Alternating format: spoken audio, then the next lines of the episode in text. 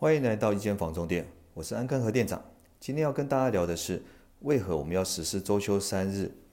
今年我们最大的创举就是开始实施周休三日，月休十二天。想知道为什么要实施周休三日吗？实施后的结果又是如何？听听看，也许对你有帮助。那我们就开始吧。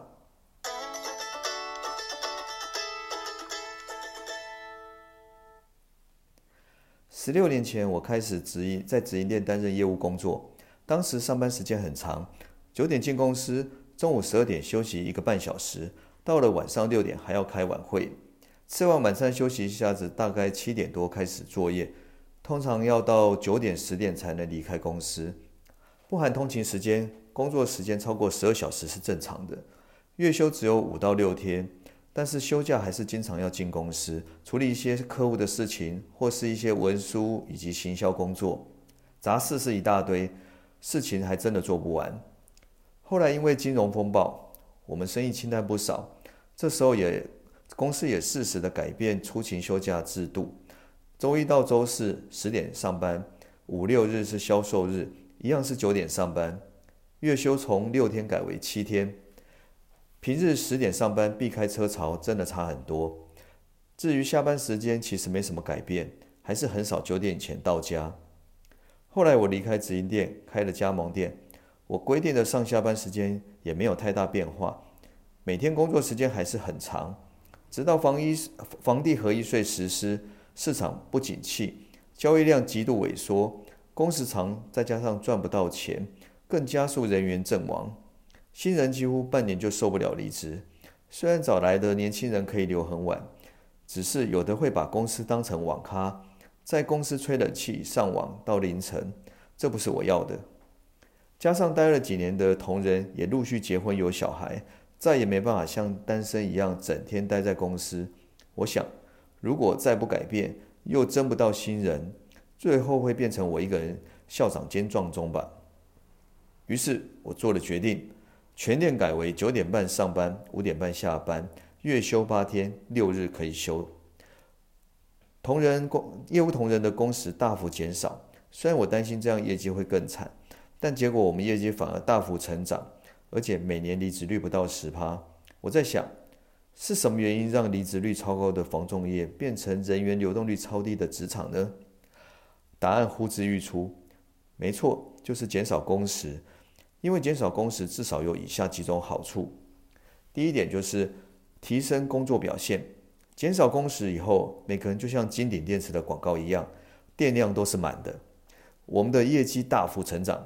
虽然跟这几年不动产景气也有相关，但是安坑的房价大概只是新店市区的六到七折，算是低总价的区域。可是我们的人效应该是新店里加盟店最高的，人效大约是三百万。最主要的原因是我们认为缩短工时最正确的一条路，也就是提升服务品质。我的第一份工作在国瑞汽车品管部，哦，也就是 Toyota 台湾的组装厂，学到的就是品质好相对于品质差。品质好其实它的成本是比较低的哦，因为品质好降低了售后的维修成本，还有赢得了品牌认同。我想防重业务也是一样。我们的成本就是业务的时间，服务品质提升，主动的客户变多，而且减少交易纠纷，就可以大幅的减少业务工作时间。再来就是降低了流动率，减少工时以后，每年离职率不到百分之十，这流动率在房仲业简直是不可思议。因为这样的低离职率，也会让好的服务品质维持不间断。更能赢得客户的信赖。经历这两三年的疫情工作形态，加上我看到国外开始有对中小企业实施周休三日，结果都是业绩成长，离职率降低。这跟我的经验相吻合，让我对于房仲业实施周休三日更有信心。